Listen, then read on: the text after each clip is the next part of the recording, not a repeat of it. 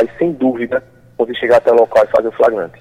Muito obrigada, Tenente Aragão, comandante do setor de planejamento e operação da SUDEMA, conversando conosco aqui sobre a prática ilegal né, de tráfico aí de animais. Muito obrigada mais uma vez, um abraço e até uma próxima oportunidade aqui no Jornal Estadual.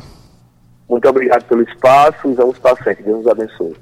6 horas e 50 minutos, Beth, a gente segue falando agora eh, sobre saúde humana, agora humana, que tem umas questões relacionadas à, à presença, né, ou à baixa presença da vitamina, de uma vitamina importante aí para o nosso organismo, que às vezes a gente não presta muita atenção nela.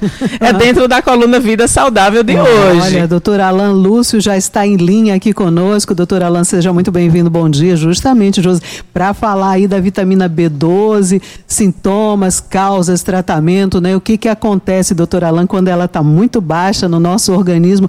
A tão falada anemia está muito relacionada a essa vitamina também, não é, doutor Alan? Bom dia. Exatamente, gente. A vitamina B12 ela é indispensável para a produção dos glóbulos vermelhos do sangue. E, de fato, quando essa vitamina B12 está baixa, existe sim uma tendência aí à dificuldade na produção desses glóbulos vermelhos. Mas é muito mas muito longe disso daí ser apenas o único problema da deficiência da vitamina B12. A vitamina B12 também é uma vitamina indispensável para a produção do que a gente chama de bainha de mielina dos neurônios. Deixa eu explicar melhor. Os nossos neurônios, eles funcionam de uma forma assim metafórica, como se fossem fios condutores de eletricidade. E do mesmo jeito que os fios de eletricidade da sua casa, eles são encapados, lá tem aquela capinha para que a eletricidade ela, ela, ela tenha ficado lá de forma isolada, os nossos neurônios têm algo parecido. E essa fita isolante que envolve os nossos neurônios, a gente chama de bainha de mielina. E a vitamina B12, ela é de extrema importância para a produção dessa bainha de mielina de tal forma que a deficiência dessa vitamina ela acaba, na verdade, é, é, gerando uma, um déficit de produção dessa bainha de mielina e, consequentemente, um péssimo funcionamento do sistema nervoso. É tanto que isso acaba sendo, na verdade, um dos principais sinais da deficiência de B12, muito antes, inclusive, da, da anemia. É, geralmente, quais são os principais sintomas da falta dessa vitamina? Cansaço, uma fadiga inexplicável, além disso, memória ruim, confusão mental, às vezes formigamento, principalmente nas extremidades dos pés e das mãos.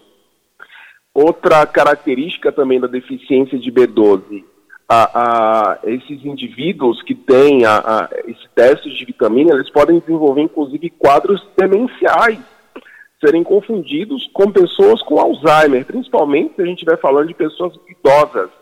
Né? Então, muitas vezes, já cheguei a, a, vivenciar isso, de a gente receber pacientes com quadro demencial e quando a gente ia fazer a investigação não tinha Alzheimer coisa nenhuma, que tinha deficiência de B12, faz a reposição e você tem realmente uma melhora do paciente, parece até mágica.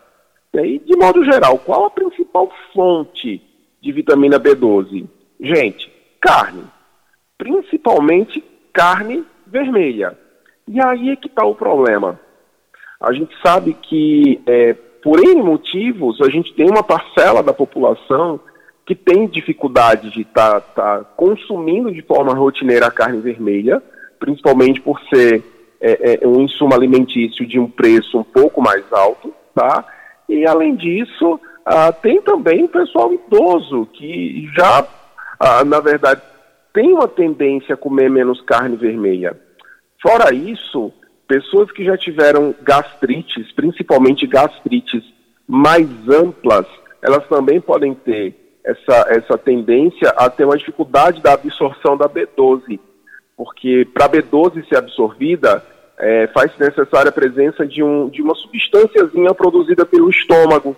E essas gastrites, muitas vezes, danificam a região do estômago que produz essa, essa substância que precisa se unir à B12 para essa B12 ser absorvida.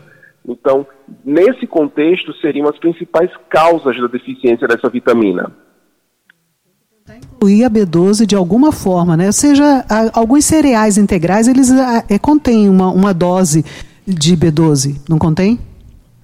Os veganos, né, por exemplo, eles, já que eles não conseguem comer, comer carne, é, eles podem se alimentar de outra forma para inserir a B12 na, na, na, alimentação. Isso, exatamente. É, entretanto, a quantidade de B12 que tem, na verdade, nesses cereais acaba não sendo uma quantidade tão interessante assim para realmente manter os níveis adequados.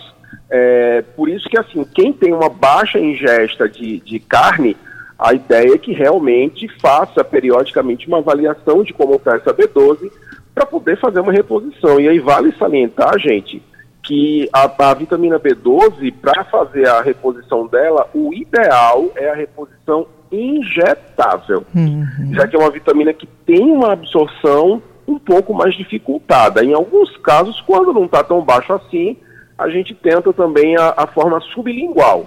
Mas, de modo geral, a via de escolha é intramuscular, é injetável. Uhum. Muito bom, muito, muito, bem alertado, viu, doutor Alain, sobre essa questão da presença e da baixa presença da vitamina B12 no nosso organismo. Muito obrigada mais uma vez pela é, coluna Vida Saudável de hoje. Um ótimo dia, uma ótima semana. A gente volta na próxima quinta-feira com o senhor por aqui. Muito obrigado, gente. Até quinta. Tchau, tchau.